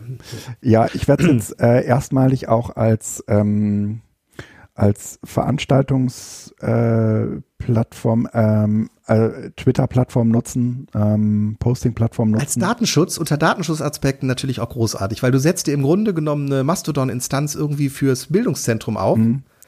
Und sagst, hier ja. könnt ihr euch anmelden und die Daten bleiben im Haus. Ja, ja, ja das stimmt. Also ne, das, das ist sozusagen stimmt. euer mhm. Account für die Veranstaltung und danach wird er gelöscht, aber das ist hier. Ihr müsst nicht euch bei Twitter oder bei ja. Facebook, bei WhatsApp oder genau. ähm, Google anmelden, sondern das ist hier ein lokaler Account auf einem dezidierten Server, der uns gehört, der uns genau. unserer Kontrolle unterliegt und danach geil. sind die Sachen auch wieder weg. Ja, das ist geil. Eigentlich super, weil Datenschutz Du mm. kannst Twitter spielen ohne Datenschutzprobleme. Ich bin dieses, äh, ich bin ja jetzt in den nächsten äh, Wochen erstens auf der Republika und äh, kurz oh, danach. hin? Ja, ja, klar. Äh, ich hatte ja. Dir, äh, ich hatte irgendwie vor zwei Jahren schon ein Ticket gekauft und äh, musste das, äh, also auch abgesehen davon, ich lasse mir doch keine Republika entgehen. Ja, aber ich finde das irre teuer. Irgendwie da mit fast 200 Euro oder so. Mm, ich habe einen Early Bird für 100 gekriegt. Okay, ja, ich, ich, ähm, Äh, Finde ich cool. Äh, und ich danach gerne, bin ich noch äh, auf der Edunautica in Hamburg. Ja, das, äh, da kann ich leider nicht. da bin ich nämlich unterwegs. Ach, schade. Ähm, ja, also, also da, ne, ich, ich, da werde ich auf jeden Fall auf Mastodon äh, eher ähm, meine, meine, meine Eindrücke verbreiten als auf Twitter, habe ich überlegt. Genau, um das einfach zu probieren, um zu schauen, was passiert. Und ähm, ja, ich, also nochmal, es geht nicht darum, ich, so würde ich das auch nicht sehen. Mastodon ist jetzt die Twitter-Alternative, weil Mast das kauft. Mhm. Nein. Nein, nee, nee, Twitter ist Twitter. Überhaupt nicht die Motivation. Das wird es auch immer bleiben. Ja, doch, das war schon eine Motivation, aber es war letztendlich nur noch der, der, der Funke. Ne? Auslöser. M mich, genau. Mich damit zu befassen. Die grundsätzliche Ding dahinter ist, und das ist die ähnliche Motivation, warum du und ich zum Beispiel auch das Twitter-Archiv bei uns auf der Webseite haben. Mhm. Eine Zugriff, eine Kontrolle auch über die eigenen Inhalte ja. Irgendwie noch erhalten Natürlich. oder sie zu, zu, ja, sichern zu wollen. Und ähm, ja, deshalb ist es einfach ein Experiment, ein ja. Test. Ich finde es ja. zumindest angenehmer als ähm, mich in das, das muss man, wir werden da irgend, hoffentlich irgendwann mal drauf zurückblicken, aber ähm, mit welcher Macht Facebook im Moment das komplette Social Media, Twitter hat ja äh, mit 200 Millionen Accounts oder sowas ja, ist ja ein, eigentlich ein, ein, ein kleines Netzwerk. Ja. Und wenn du dir aber anguckst, was, was Facebook oder Meta, Meta äh, mhm. einfach auf welchen Daten die sitzen. Das ist so unglaublich. Ja. Ähm, und es ist auch verständlich, dass nicht nur aus, also dass die, die Reaktion von China, ihre eigenen ähm, Alternativen aufzubauen, mhm. natürlich total sinnvoll ist. Ja. Wir Europäer sollten das auch überlegen, weil wenn Facebook, also nochmal, ich, ich möchte das nicht heraufbeschwören, aber wir sind ja vollkommen abhängig davon. Mhm. Mhm. Wir sind ja vollkommen abhängig von Office 365 in den deutschen Verwaltungen. Ja, ja, ganz krass. Mhm. Und da einfach zu sagen, wir müssen, es geht nicht darum, dass wir das nicht, dass wir das dann verbieten, mhm. aber wir müssen doch uns bemühen, in eine Souveränität, in einer Souveränität ja. zu bleiben. Ja, ja. Und äh, da muss äh, Microsoft ehrlich gesagt über seinen Schatten springen und sagen, okay, äh, wir sorgen dafür, dass die Daten ausschließlich hier in Europa bleiben. Ja, und zwar äh, von, einem, äh, von, der, äh, von der europäischen Dependance Microsoft, die im Zweifel auch äh, organisatorisch von der US äh, ja. abgekapselt werden kann. Also im Sinne von, ich meine es wirklich, wie, ich keine Ahnung, wie die äh, Weltentwicklung in den nächsten Jahren noch ist. Aber ich möchte nicht in einem Europa sitzen, in dem wir chinesische Dienste äh, nutzen und es gibt einen Konflikt zwischen China und USA und die Chinesen sagen, wir drehen jetzt den USA und ihren Verbündeten irgendeinen Dienst ab und wir sitzen hier alle und können plötzlich nichts mehr machen. Ja, also ich meine die Abhängigkeit. So äh, schlimm ist es wir, nicht, aber die Tendenz. Ja, die wir von, von russischem, die wir von, vom, vom russischen Gas äh, erlebt haben und die wir zurückdrehen müssten, ja, äh, die, die müssen doch eigentlich heilsam sein, um äh, irgendwie klarzukriegen, okay, okay, solche Abhängigkeiten, also ich meine, ne, eine Auseinandersetzung mit Amerika, ähm, die sperren äh, einmal irgendwie, äh, die, die machen einmal äh, Microsoft zu und die Verwaltung, äh, die würden hier alle absaufen, ja. Und es, also ich, ich möchte das jetzt kurz mal sagen, ich bin kein Prepper und ich bin auch kein ähm, äh, jemand, der das schwarz an die Wand malt, sondern ich möchte den Gedanken nur nutzen, um genau. einfach eine Motivation entstehen zu lassen. Und bei mir ist es so, immer noch mal zu überlegen, ob es nicht eine Möglichkeit gibt, neben den Diensten, die den Komfort versprechen, mhm. auch dich die Kompetenz anzueignen, im Zweifel auf schlechtere, mhm. aber selbstverwaltete Alternativen mhm. zurückgreifen mhm. zu können. Mhm. Mhm. Und weißt du, insofern ist jedes selbst gehostete Open Source Projekt ähm, dass man äh, irgendwie in der eigenen äh, Institution durchgesetzt bekommt, Gold. Weil es sozusagen genau, sämtliche Abhängigkeiten, ähm, also die sind natürlich immer noch da, du hast immer noch einen Hoster, der es betreibt genau. und so weiter, ne? Aber ähm, die sind sozusagen deutlich beherrschbarer ähm, als wenn jemand irgendwie sagt, ja, also wir haben uns jetzt überlegt, dieser Dienst, der trägt für uns nicht mehr, der wirft nicht mehr genug Geld ab, den, den machen wir jetzt dicht. Ja, das, das kannst du, das kannst du weder in Bildungszusammenhängen noch irgendwie in organisationellen äh, Zusammenhängen, die, die länger als ähm, zwei, drei Jahre im Voraus denken, einfach nicht gebrauchen. Ja zumindest immer etwas in der Hinterhand haben, sodass es dir nicht voll vor die Füße fällt. Ja, genau. So. Und dafür sind halt so ein paar Spinner ganz sinnvoll, die immer mal wieder probieren, das auf dem eigenen Server zu machen. Ich gehöre ja selbst nicht dazu. Ich bin ja eher da so eine Randgruppe. Aber ähm, ich kenne halt auch jemanden, der macht alles selbst. Der hat seine komplette Home-Automation Home, Home lokal laufen. Lokal bei sich laufen, ja. Ich glaube, genau. das auch Und das, ja.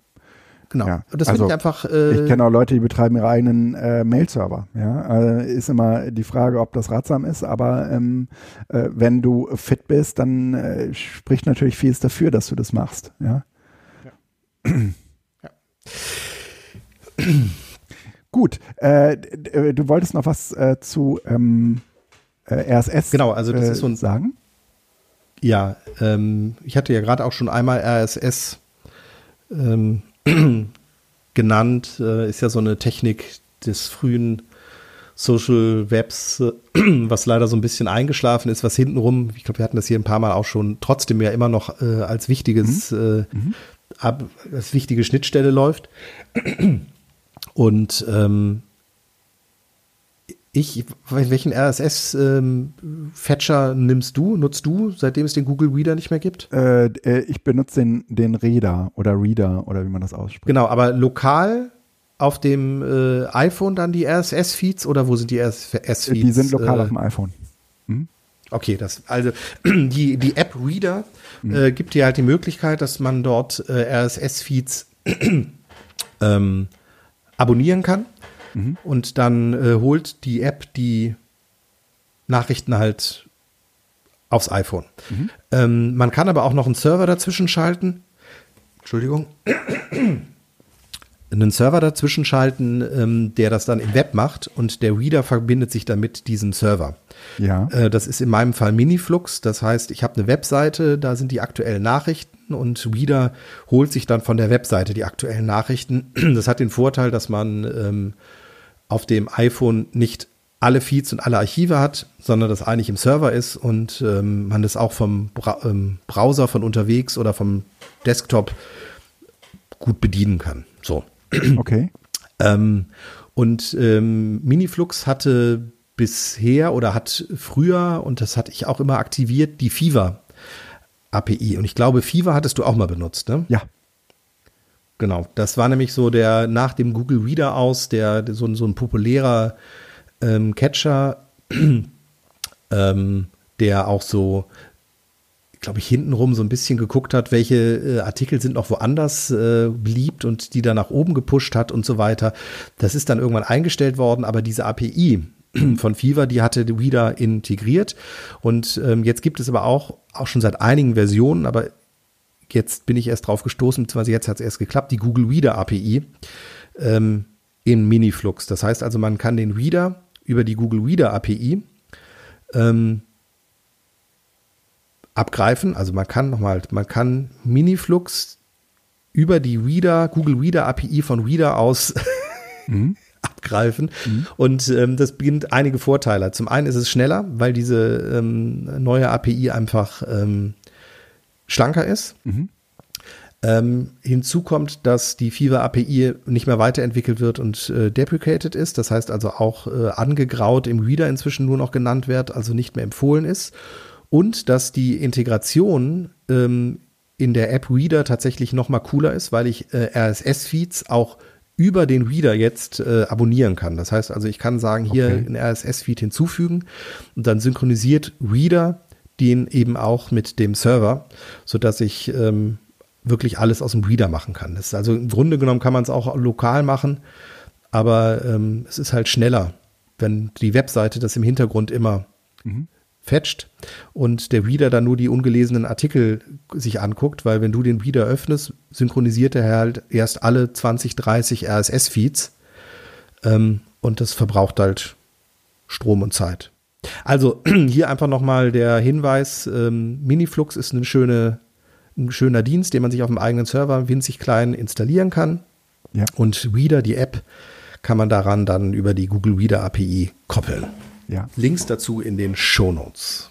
Äh, des Weiteren äh, habe ich auch äh, etwas zur digitalen Souveränität äh, beizutragen, äh, nämlich ähm, Classroom Screen kennen vielleicht die einen oder anderen. Das ist so eine so eine Webseite im äh, Netz, die kann man sich irgendwie vollbildlich auf den Beamer schalten und dann äh, kann man dort unterschiedliche ja, äh, Apps äh, anwenden. Also kannst äh, irgendwie mit einem Zufallsgenerator äh, beliebigen Namen aus der Seminargruppe äh, auswählen lassen oder kannst einen Timer einschalten, wenn es in die Pause geht und ähm, kannst irgendwie ähm, da Notizen ablegen, Präsentationen und so weiter. Und äh, Classroom Screen ähm, hat ja so sein Leben gefristet und wurde dann irgendwann kommerzialisiert und äh, war sozusagen äh, aber dann auch im Funktionsumfang nochmal deutlich äh, breiter. Und parallel dazu hat sich im Prinzip ähm, eine HTML5-App äh,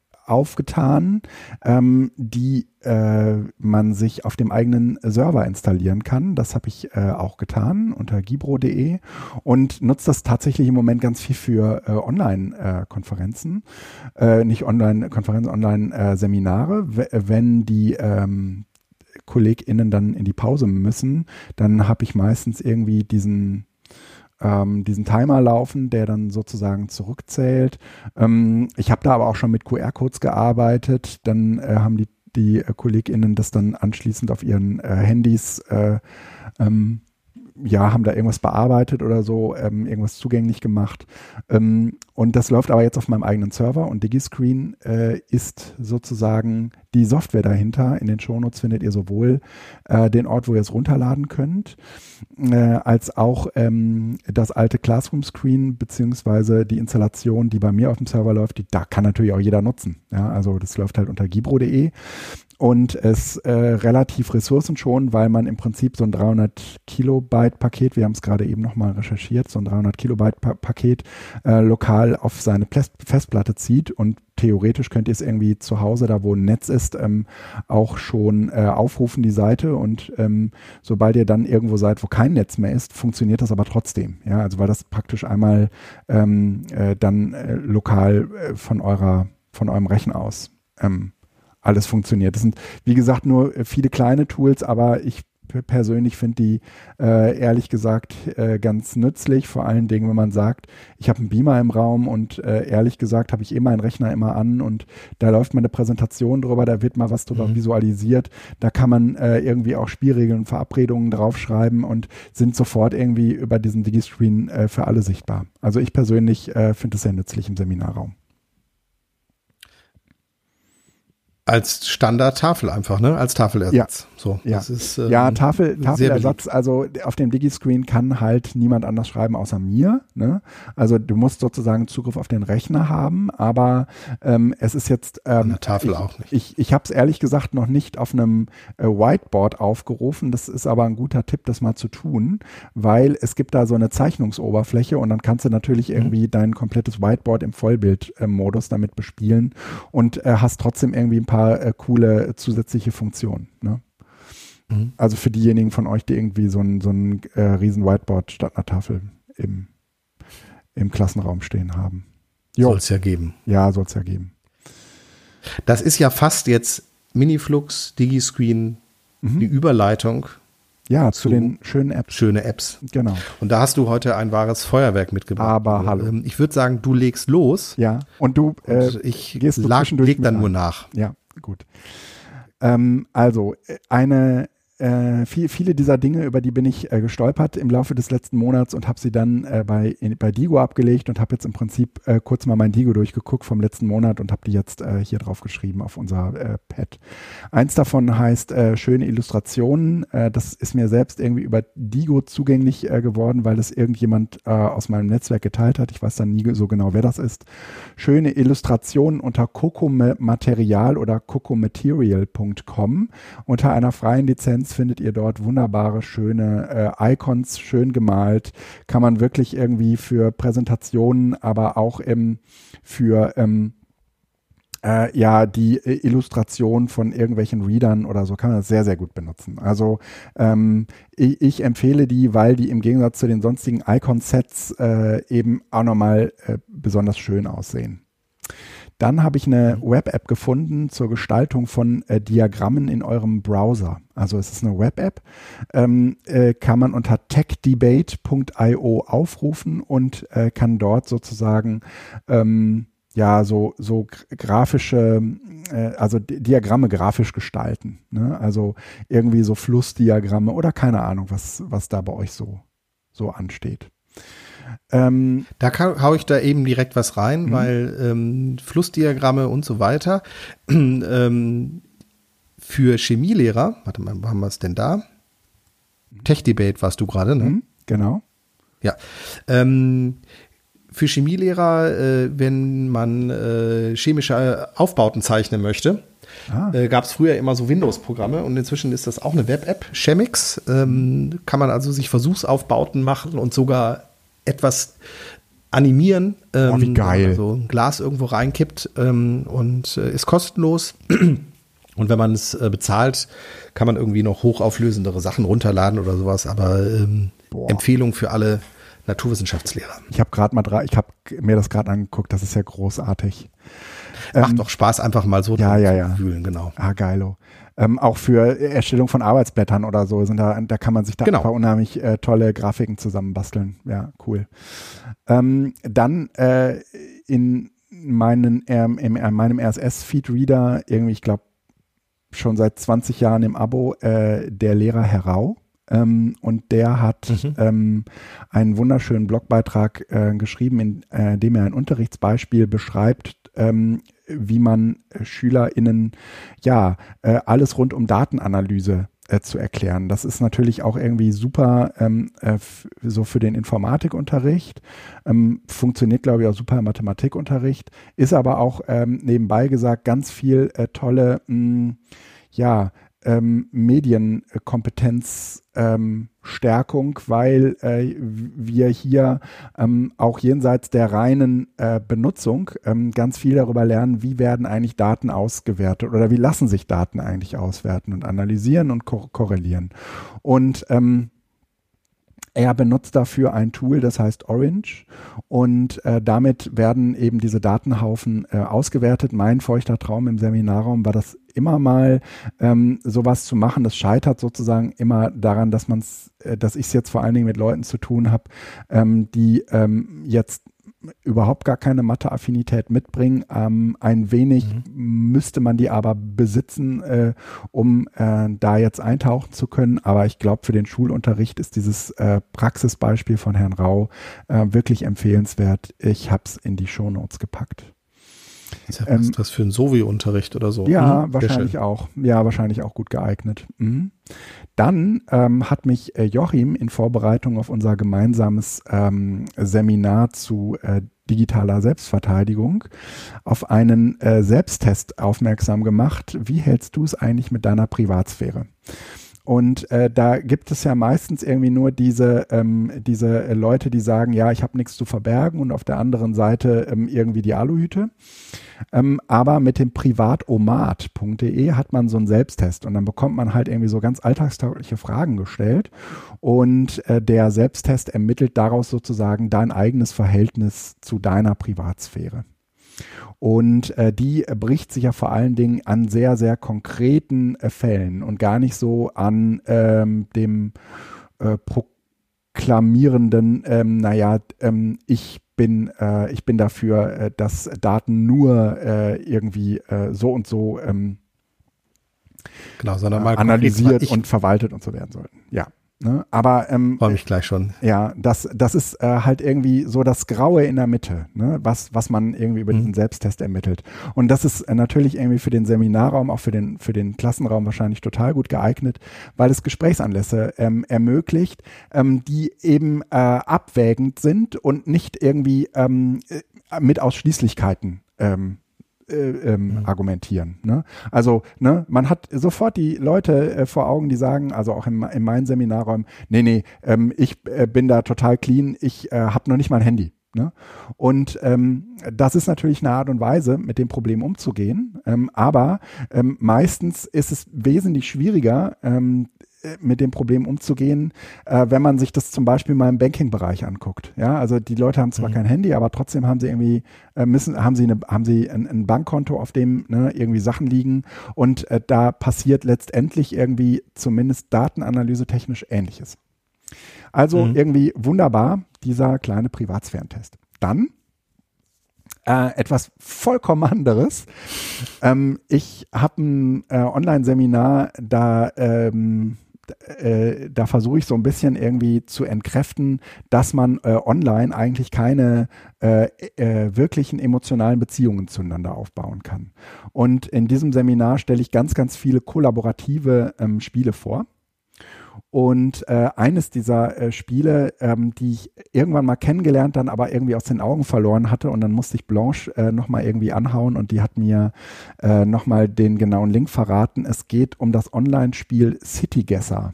Ähm, mhm. äh, City Guesser funktioniert so, ähm, man hat irgendwie ähm, praktisch eine Webseite, dann äh, kann man irgendwie auch mit drei oder vier Leuten gegeneinander spielen. Und dann bekommt man praktisch ähm, Videos von Google angezeigt und muss erraten, in welcher Stadt sind sie gemacht worden. Und dann hat man praktisch ähm, neben diesem Video so eine Karte und da kann man dann sozusagen so einen Punkt festlegen, wo das wohl sein könnte. Äh, man sieht zum Beispiel irgendwie den Eiffelturm und es ist vollkommen klar, na klar ist es hier Paris, ne? aber entscheidend ist in diesem Fall ähm, auch, dann zoomst du in diese Karte rein, jetzt musst du aber genau die Perspektive finden, wo dieses Video gemacht wurde. Und da geht es dann mal um Meter, ne? weil äh, irgendwie du siehst sozusagen den Eiffelturm von einer bestimmten Pers von einer bestimmten Seite aus. Hm. Und ähm, äh, da muss man dann irgendwie auf, auf Kleinigkeiten achten. Es ist einfach wahnsinnig lustig, das äh, online zusammen zu spielen. Und äh, City Gäste habe ich euch auch auf jeden Fall nochmal verlinkt. Dann äh, bin, bin ich über ein äh, Tool gestolpert, das heißt Converter, ähm, eines dieser OER ähm, ähm, Voerta. Voerta, genau. Ähm, äh, da steht, also in Converter steckt eben auch OER drin, also Open Educational Resources. Und das ist ähm, äh, von der äh, TU Aachen, ähm, von der RWTH Aachen so ein ein Programm, das entwickelt wurde, um Präsentationen und Arbeitsblätter oder auch sonstiges Material in OER umzuwandeln. Also man lädt das dort hoch und dann wird das sozusagen mit Metadaten versehen. Ähm, also die werden dann sozusagen in das PDF beziehungsweise in das ODT oder so äh, oder in die, in die PowerPoint mit reingeschrieben. Und dann äh, kann man da eine Lizenz dranhängen, also eine ähm, Creative Commons Lizenz in diesem Fall. Wenn es die ähm, eigenen sind. Mh, ich, ich, fand das, ich fand das ganz äh, praktisch, äh, vor allen Dingen, wenn man das dann so auf dem eigenen Blog oder in eigenen, auf eigenen Plattformen veröffentlichen will, weil über diese Metadaten wird es halt auch relativ gut über diverse Suchmaschinen gefunden. Dann mhm. habe ich ein Werkzeug gefunden, das heißt äh, iMovie. Und äh, iMovie ist, äh, äh, äh, das, das klingt jetzt irgendwie so nach, oh, äh, der große Erweckungsmoment. Äh, die meisten von euch werden iMovie äh, vermutlich kennen, äh, zumindest wenn man Apple-User ist. Ähm, ist das äh, eine App auf dem Handy, auf dem äh, iPad oder ähm, eben auch auf dem äh, macOS. Ähm, es gibt auch nur für Apple-Geräte, äh, muss man äh, dazu sagen. Und äh, iMovie äh, benutze ich halt in Seminaren, ehrlich gesagt, ganz viel, um äh, am Ende des äh, Seminars nochmal irgendwie so zentrale Ergebnisse oder ähm, äh, zentrale Aussagen zusammenzufassen. Dann schickt man die KollegInnen halt eben mit so einem Videoauftrag los und dann äh, hat man am Ende irgendwie so drei, vier ganz unterhaltsame Videos, mh, die dabei rumkommen. Und, darf, und, und da gibt's jetzt äh, in der neuen Version die Möglichkeit, mh, dass man so Magic Movies machen kann. Ähm, wir kannten das bisher ja von den Trailern, dass äh, man innerhalb von äh, iMovie im Prinzip so ein, so ein fertiges Format findet, wo man schon so ein fertiges Storyboard hat. Und dann ähm, äh, kann man da im Prinzip so eigene kleine äh, Bildausschnitte äh, zusammenstellen ähm, und dann oder wird Clips, über diese Storyboard-Clips, genau, dann wird über dieses Storyboard daraus im Prinzip ähm, so ein, so ein mehr oder weniger professionell anmutender Trailer produziert, ohne dass man da im Prinzip groß was zu äh, beigetragen hätte. Und Magic Movie funktioniert im Prinzip jetzt äh, so ähnlich nur für Filme. Also, dass man äh, selbst auch die Länge und so weiter bestimmen kann und da eben auch sehr, also ne, ähm, sehr professionell anmutende Ergebnisse hinbekommt, wenn man eigentlich von Filmschnitt und ähm, Übergängen und ähnlichem so gar keine Ahnung hat. Das ähm, äh, empfehle ich euch äh, sehr. Ähm, ich würde allerdings auch immer sagen, äh, dass mit dieser Version 3.0 im Prinzip eine zusätzliche Funktionalität, äh, sehr umfängliche Funktionalität dazugekommen ist. Und äh, mit der solltet ihr euch erst vertraut machen, bevor ihr das dann natürlich im Seminarraum einsetzt, weil es wirklich nicht, ähm, äh, also es ändert schon irgendwie sehr viel Grundlegendes an der äh, Erstellung dieses Films. im Vergleich zu vorher. Ähm, weil man sozusagen sehr zielgerichtet äh, praktisch diese, diese Clips, äh, also diese kleinen Videoschnipsel ähm, aufzeichnen äh, muss. Ne? Ähm, das, was der ähm, Felix jetzt gerade noch im Pad ergänzt hat, ist äh, eine ganz andere App, die heißt Clips. Magst du dazu Aber noch kurz was sagen? Doch was ähnliches, oder? Hm? Nee, einfach nur, das ist ja im Grunde genommen äh, die Funktionalität da ein bisschen mit drin. Also die ist, Clips ist eher so für Social Media, für Instagram, ja, genau. so Schnipsel zu machen, ne? Genau. Genau, für so Reels kannst du das total gut verwenden, ähm, weil diese App dir halt wahnsinnig äh, gut dabei hilft, ähm, praktisch äh, dein Video, während du es erstellst, auch direkt schon zusammenzuschneiden. Ne? Also du, du willst irgendwie ähm, ein kleines Video darüber machen, wie du Sushi zubereitest und dann ähm, kochst du erst den Reis, 20 Minuten später machst du dieses und jenes und du kannst dir praktisch äh, so Mini, äh, so Mini-Schnipsel aneinander rein und äh, die auch mit unterschiedlichen Effekten versehen und dann ist das Video am Ende, hm, was weiß ich, irgendwie so 30 Sekunden lang, also Social Media äh, gerecht und äh, trotzdem hat aber der eigentliche Produktions Produktionsvorgang knappe drei Stunden gedauert, weil sozusagen irgendwie äh, Sushis ja nicht äh, in, in 20 Minuten entstehen. Gut, dann habe ich noch zwei kleine Apps. Ähm, und zwar äh, lag ich letztens, als ich unterwegs war, bin ich nachts aufgewacht und dachte, was ist denn das für ein Vogel? Also nachts Vögel zwitschern hören ist so, hä? Hab dann gedacht, Moment, die Nachtigall. Ich höre dir trapsen. Die macht doch immer diese. Ja, ja. Die macht doch immer. Die schlägt doch nachts. Ja. Hab ich gesagt, aber ist das eine Nachtigall? Und dann habe ich mich daran erinnert, dass ich irgendwo letztens über eine App gestolpert bin, die halt die Vogelstimmen aufnimmt, ähm, analysiert und dann sagt, welcher Vogel das ist. Und ähm, das ist BirdNet. Und dahinter ist auch irgendwie so eine, so eine, so eine Intelligenz äh, von, ich glaube, in Amerika liegt die, die halt äh, diese ähm, ja, mhm. speziellen Signaturen der Vogelstimmen äh, auswertet. Mhm. Und hat geklappt, war eine Nachtigall. Ähm, fand ich gut. Und ähm, also BirdNet äh, fand ich sehr cool, ist kostenlos mhm. und ähm, man füttert natürlich die Datenbank mit Daten und dann wird auch gespeichert, welche Vögel wo gehört worden sind. Mhm. Ähm, Finde ich aber ganz äh, nett. Scheint ein Wissenschaftler. Ja. Genau. Und das andere ist Airweight. Ähm, ich hatte ja davon berichtet, dass ich so eine Bluetooth-Waage von Xiaomi habe, mhm. diesem chinesischen Hersteller. Und äh, die Xiaomi-App ähm, ist äh, ein, ein Konglomerat von unterschiedlichsten Dingen, von Wiegen über Laufen, über, also die macht im Grunde genommen alles, was die Health-App macht, auch nochmal. Mhm und ist total nervig, weil ich eigentlich nichts in diese äh, App reinfüttern möchte. Ich habe auch alles ausgeschaltet, aber dadurch hatte man so eine riesen App da, die eigentlich nichts machte, als über Bluetooth die ja. das Gewicht abfangen. Und mit Airweight kann man tatsächlich ähm, die Bluetooth-Wagen von verschiedenen Herstellern äh, direkt vom iPhone aus, also ohne diese Xiaomi-App zum Beispiel äh, abfangen. Und das Coole ist, mhm Sogar von der Uhr. Das heißt also, wenn ich äh, die App, die hat eine Apple Watch Compilation, mhm. ähm, auf der Uhr starte, verbindet sie sich mit Bluetooth mit der Waage, liest das Gewicht ab, beendet die Verbindung wieder und trägt das Gewicht dann in ja. Apple Health ein. Ist also reduziert auf das, was es sein soll, keine Daten sammeln irgendwo auf dem externen Server und äh, funktioniert einwandfrei. Mhm. Ich glaube, kostet irgendwie ein, zwei Euro. Ähm, macht das, was es soll, für alle, die auch so eine Bluetooth-Waage haben, eine wärmste Empfehlung, damit man nicht irgendwo überall seine Daten verteilt. Sehr schön. Ja. Das waren schöne Apps. Ich glaube, so viele hatten wir selten. Ja, das stimmt. Und äh, ehrlich gesagt äh, gehe ich auch nicht so zielgerichtet da dran, aber ähm, äh, meistens ist dann schon so, wenn man am Ende des Monats mal äh, vor der Podcast-Episode auf äh, den Reader schaut, dann stellt man fest, meine Güte, ist wieder viel dazugekommen. Ja es macht auch tatsächlich Sinn, es immer wieder zwischendurch zu speichern und nicht erst kurz vorher zu gucken. Von ja. daher ähm, merken wir uns das. Das machen wir wohl. Ähm, und äh, dir sei angeraten, äh, mal in alte Podcast-Folgen äh, von uns reinzuhören. Ja. Und äh, ich würde sagen, gehabt euch wohl. Ähm, wir sehen uns im nächsten Monat wieder. Bis dann. Bis denn. Ciao.